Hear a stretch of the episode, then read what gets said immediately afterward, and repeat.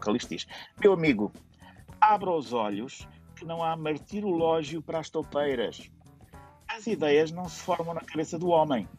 Voejam na atmosfera, respiram-se no ar, bebem-se na água, coam-se no sangue, entram nas moléculas e refundem, reformam e renovam a compleição do homem. Sexo que está liberal? perguntou o pávido abade. Estou português do século XIX.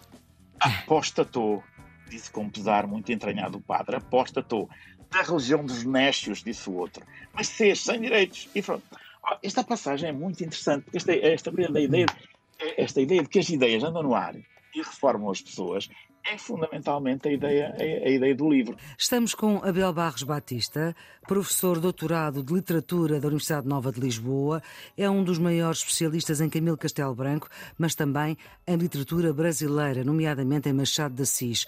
Tem vasta e importante obra publicada, foi Grande Prémio Ensaio APE, Associação Portuguesa de Escritores, foi diretor adjunto da Colóquio Letras, é colaborador regular na imprensa, Expresso, Público e Folha de São são Paulo e antes integrou o núcleo primeiro de especialistas da TSF para falar de livros na rádio. E assim sendo, hum, Abel Barros Batista, não é de estranhar o nosso tratamento. Muito obrigada por teres aceitado o convite para fazer parte deste grupo também de especialistas aqui do Serviço Público Bloco Notas na Antena 1, na Rádio Pública, e para falar de uma das tuas paixões ou amores, Camilo Castelo Branco. Voltamos de novo, Abel Barros Batista, a este ponto crucial uh, da nossa queda de um anjo, que é quando o protagonista da história história, o Calista Eloy, percebe que a vida dele com a Adelaide não funciona e aparece a Efigénia. Exatamente, a Efigénia aparece, vai à casa dele, era uma senhora, parece particularmente bonita, ela era Ponce de Leão, tinha casado com um fidalgo português, tinha ido para o Brasil, o marido morreu no Brasil, voltou, o marido, enfim, na altura não havia segurança social e o marido disse-lhe que ela tinha o direito de pedir para ela a remuneração a que ele tinha direito da, da coroa. Uhum. Ela andou a bater à porta de todos os fidalgos, trataram-no com muita indiferença e com desprezo e, como ela dizia, nessa altura não tínhamos mais nada para dizer, eu levantei-me e saí e eles despediram-se. Até que sabe do Calixto e vai ter com o Calixto e, e diz que, que eu tinha ouvido na Assembleia tinha ficado fascinada com a eloquência dele e com a inteligência dele, porque isso é um ponto importante que muitas vezes passa despercebido, é que ele realmente é uma figura, do ponto de vista intelectual, invulgar, desde o princípio. Então, que estava à espera de um, de um amparo. Ora, entretanto, ela tinha dado a indicação de que queria visitá-lo, tinha feito um anúncio prévio, ele tinha pegado no nome dela e foi folhear as crónicas nobiliárquicas e os registros, etc. E descobriu que ela era prima dele. Hum. Quando ela vem ter com ele e dizer que, enfim, que está numa situação difícil, ele pergunta, ele diz, é que não, não há ninguém que me ajude. Não, estou cá eu, sou primo, não sei o quê. E então disse-lhe que era primo. E, e, ela ficou contente e ele montou-lhe uma casa, depois hum. Eh, ele próprio renova a sua casa, tem uma passagem maravilhosa numa loja de móveis em que ele diz, mas porque é tudo caríssimo, mas porquê? Porquê chaise longa e não cadeira longa? Porquê etagera? E o que isto custa? Temos que pagar a lição de francês, além da, dos móveis, mas pagava e, e, pagou aquilo tudo. E, mas ele entendeu-se bem com a Efigénia, a Efigénia com ele, e no final, o final é que é muito interessante, eu gostava de falar já disso, mas há outros Sim. aspectos eh, mais sérios que eu queria talvez eh, ainda frisar, mas no final é muito interessante porque ele fica com a Efigénia, em Lisboa, hum. e a Teodora com o, o Lopo, o primo, no Norte no final do tal capítulo Salto Contas Conjugal, o, o narrador diz assim: Averiguei quanto em mim couve o viver interno de Ifigénia do primo. Convinha-me descobrir amarguras lá dentro para tirar delas o sintoma da expiação. Não descobri coisa alguma que não fosse invejável. O mais que se me deixou ver de novidade foram duas crianças loiras, alvas de neve, e amimadas entre Figénia e Calisto com dois penhores de felicidade infinita como ali caíram, não sei o quê, havia, como é apareceram aquelas crianças, não sei dizer. Eu digo ao leitor o que as mães dos recém-nascidos diziam aos filhos. Vieram de França, de uma condecinha. O parágrafo diz assim: Eu ouvi rosnar que no solar Travanca também apareceu um repolhudo menino, que é o solar Travanca, é da Teodora, que hum. pelos modos também veio no cesto alguma parte. Se não fossem estas remessas prodigiosas de crianças, acabavam duas ilustríssimas famílias sem posteridade. E acrescenta: a natureza é muito engenhosa. Depois, ele, o Calixto é barão. Eh, há um parágrafo em que diz: o barão que esperava, esperava que a mulher morresse para legitimar os seus meninos, um dos quais se chamava Mãe de Barbuda e o outro Egas de Barbuda. A baronesa, que, digamos depressa, não rejeitou o título do marido, esperava que o marido se aniquilasse na perdição dos seus costumes para também legitimar o seu Barnabé.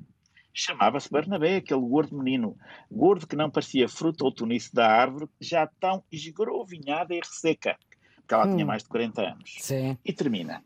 O amor é tão engenhoso como a natureza. Só há uma conclusão curta, mas isto é como se fosse a frase final do livro. Portanto, a natureza é engenhosa porque permite que aquelas duas famílias tenham a posteridade. O amor é mais engenhoso, porque a Teodora consegue ter um rapazinho saudável, gordinho, depois de estar esgrovinhada e resseca. Este, e este é um ponto em que talvez eh, nós possamos dizer que a importância do amor como força transfiguradora e renovadora seja maior do que, paradoxalmente, do que é no amor de perdição. Hum. Porque a história, no fundo, é o quê? Diz que é uma sátira, não é? De, de corrupção, de uh, se perder pois, pelos mas, luxos mas, da cidade. Pois, isso é a ideia que se tem, mas na verdade não é. Na verdade não é. Eu vou ler aqui uma outra passagem em hum. que Calixto diz aqui uma coisa. Uh, já depois de ter mudado, estar com a Efigénia, ter se transformado, ter havido tudo aquilo, ele encontra um abade Hum. E o abade fica assim muito perplexo olhar para ele. É quando abrem as câmaras, quando a Assembleia retoma. E o Calixto diz: o, o desembargador do Eclesiástico com não sei o quê, umas demonstrações, estava espantado. E o Calixto diz: Meu amigo, abra os olhos, que não há martirológio para as toupeiras. As ideias não se formam na cabeça do homem. Voejam na atmosfera, respiram-se no ar, bebem-se na água, coam-se no sangue, entram nas moléculas e refundem, reformam e renovam a compleição do homem. Sexo que está liberal? perguntou o pávido abade. Estou português do século XIX. Apostatou, disse com pesar muito entranhado o padre. Apostatou. Da religião dos nécios, disse o outro. Mas seja sem direitos. E pronto. Esta passagem é muito interessante, porque esta, esta, ideia, esta ideia de que as ideias andam no ar e reformam as pessoas é fundamentalmente a ideia, a, a ideia do livro, porque o que se passa com o Calisto é, ele é uma figura cómica, mas em certo sentido é uma, é uma espécie de Dom Quixote consciente que é. Hum. Ele, a vida dele era, antes de vir para Lisboa, era ler os livros antigos. Ele tinha uma ideia da, da língua portuguesa que ficava no Dom Francisco Manuel de Melo e no Padre, no Padre António Vieira. Tudo que era a altura antiga que ele cita, aliás, que ninguém conhece, hum. Eh, era para ele a fonte da verdade. Uh, há um episódio logo no início em que ele quer, é convidado para Presidente da Câmara e ele quer pôr uh, em prática uma lei do tempo de Dom Afonso Henriques. Diz, mas essas cortes já foram revogadas. Ah, foram renovadas, eu não aceito, eu não aceito nenhuma lei depois disto. Bom, zangou-se com. Foi à casa de um primo, quando esteve em hum. Que era descendente de um português que se mancomunou com os espanhóis na altura da Leonor Teles. Ele foi lá só para dizer-lhe que não o reconhecia como primo dele, que ele tinha sido um traidor e tal. Mas ele era uma Era pessoa, um patriota? Era um patriota, era católico, legitimista, conservador. Não era um idiota. E as intervenções dele na Assembleia e os discursos dele na Assembleia faziam rir as pessoas, mas era porque havia uma disparidade entre o modo como ele se vestia, nunca ninguém uhum. já tinha visto aquilo em Lisboa, e a, a, linguagem que usava e, sobretudo, a fluência com que ele conseguia demolir os adversários, que é uhum. realmente, realmente invulgar. Mas tudo aquilo resultava de ele estar intransigentemente vinculado a uma ideia do país, a uma ideia de Portugal. Hum. Este talvez seja um dos livros mais interessantes do Camilo a respeito disso. Essa ideia que ele tinha de que o país estava a ser corrompido, que o Dom Miguel viria e que seria, iria renovar tudo, portanto, uma ideia. Uh, ele não permitia sequer que se mencionasse o nome de Dom Miguel naquela Assembleia, protestava. Estávamos na altura entre os miguelistas e os liberais, não é? Exatamente, na altura em que o, o Dom Miguel era, era, era execrado, uh, mas ele era um legitimista nesse sentido, não é? Portanto, ele estava vinculado a uma ideia de país que envolvia uma ideia de cultura portuguesa e uma ideia de língua, de língua hum. portuguesa. O que é que o transforma? A roupa a certa altura começa a ser a roupa que o transforma quando ele começa a querer mudar, parece umas calças de xadrez, e qualquer coisa nele o convence a adotar uma casaca diferente, um chapéu, passar a fumar charuto em vez do rapé, adotar outra posição e fica esbelto, estreito, magro, já era gordo, quase ridículo. Ora, a força que transforma isso hum. é, no primeiro momento, aquele embate com a, com a Adelaide, é quando ele percebe que há coisas que nunca tinha conhecido. Na uhum. sua vida de Isso fidalgo é provinciano, uhum. ele nunca tinha conhecido a atração por uma rapariguinha nova não teve sucesso, mas quando a viúva lhe aparece à frente, aquela atração conjuga-se com a viabilidade conjugal. Hum. E ele aí já não tem, não tem problema nenhum de, de seguir aquilo que, no fundo, é o seu desejo.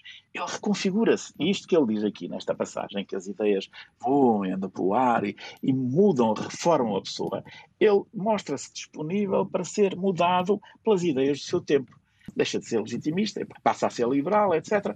Mas não deixa de ser uma pessoa inteligente e uma pessoa, como diz o narrador, onde não há nada que não seja invejável. Ele não é perseguido nem pelo ressentimento, nem pelo remorso, nem por nada. É como se ele tivesse descoberto, não propriamente o luxo e a corrupção, mas tivesse descoberto a vida. Uhum vida, o prazer da vida, o amor da vida, que, que ele, há uma passagem, Adelaide diz, ah, eu gostei tanto do seu discurso, a sua mulher, se o ouvi, sabia de gostar. Ah, acho que não. Ele diz, acho que não. Ela, se estivesse lá, não o ouvia, ficava a pensar nas galinhas e naquela cifra dos, dos criados. que ela pensaria? Portanto, eh, ele casou-se casou-se com a Teodora casa-se com a Teodora porque eram aqueles arranjos entre fidalgos. Uhum. E o primo, uma das coisas que diz, ah, ela diz, ah, mas eu gosto desta vida, mas ele nunca, nunca te deu um prazer, nunca te levou a um baile, nunca te levou a um jantar, nunca te deu a, a vida que a tua fortuna te pode propiciar. Uhum. Uma das coisas que me chamou mais a atenção nesta, nesta leitura é que a ideia da imoralidade do Calixto Eloy por queda é uma ideia que não está no livro. Ele, na verdade, libertou-se enquanto é uma figura inteligente e intransigente. E, na verdade, libertou-se do vínculo a uma noção de Portugal que percebeu obsoleta, uhum. por efeito de um encontro com uma menina. E uhum. depois, por efeito do encontro com uma, com uma viúva, ela própria vítima dos fidalgos com quem ele convivia, que defendiam esse, esse Portugal íntegro e, e genuíno. Ao libertar-se desta noção de Portugal, ele entra num mundo novo Uhum. Esse mundo é um mundo em que os seus desejos ou a sua liberdade de satisfazer o seu desejo está ao seu alcance. O lado exterior em que isso se manifesta é precisamente a adoção de um novo vestuário, que é muito eh, bem descrito imagem, ao já é o poder da imagem. E, exatamente, exatamente. A imagem dele já não é de alguém que vem do passado. A imagem dele é de alguém que se deixou reformar pelo presente. E uh, aquilo que o faz querer, desejar reformar-se pelo presente, é a, a viabilidade do amor conjugal com a, com a, com a Ifigénia. Onde, diz o narrador, não há nada que não seja invejável. Portanto, o livro não está, provavelmente, a descrever um, um fidalgo intransigente que se deixa corromper. Ele está a descrever um processo de reeducação que tem muitos momentos extraordinariamente cómicos, mesmo nos momentos em que o Calixto Eloy já é, já é quem é, mas que não deixa de ser um processo realmente inteiramente válido do ponto de vista da, da reconfiguração humana. Muito bem. Alguém que vive num mundo tacanho, num mundo fechado e que de repente é capaz de descobrir que aquilo onde viveu não presta. Exatamente. Incluindo a própria mulher. Ficar... Agora, o lado mais interessante é que, provavelmente, quando as aulas de literatura eram dadas por padres, este final talvez não fosse assim muito católico, de a, a mulher se conformar com o primo e ele se conformar, ficarem os dois à espera que o outro morresse, mas ao mesmo tempo não haver nada de condenável. Isto é, o, a grande autoridade do livro, que é o, o, o autor, o Camilo, uhum. não condena ali nada. E até mais, diz que a natureza é engenhosa porque lhes dá filhos. E o amor é tão, tão engenhoso como a natureza, porque resolve aquilo de tal maneira que não há não há doenças, não há deformidades, não há nada que não seja invejável. Portanto, esta, esta comédia é, em certo sentido, uma comédia deliciosa, porque responde àquilo que é essencial na comédia, que é a pessoa sentir que o, o desejo não só é legítimo, como pode ser satisfeito contrário do que acontece na tragédia ou ao contrário do que acontece nas visões mais severas e intransigentes da vida. Uhum. E, nesse sentido, é um livro ótimo para dar às novas gerações. Tem o problema da língua, sim. Da linguagem, da linguagem às vezes não ser muito, sim, sim. muito fácil Isso. para os jovens leitores. Mas, enfim, é um esforço também. Estudar também implica esse esforço. Abel Barros Batista, muito obrigada por esta leitura e releitura das obras de Camilo. Agora aqui, A Queda de um Anjo uma outra perspectiva que nem sempre é aquela que mais vezes é lida e ouvida. Estas obras de Camilo que constam do currículo do secundário, neste programa no Serviço Público Bloco de Notas, que é uma ajuda para quem tem exame no final deste ano letivo, mas também para quem se interessa por saber mais. A produção é da Joana Fernandes, os cuidados de emissão de Diogo Axel. Tenham um bom dia.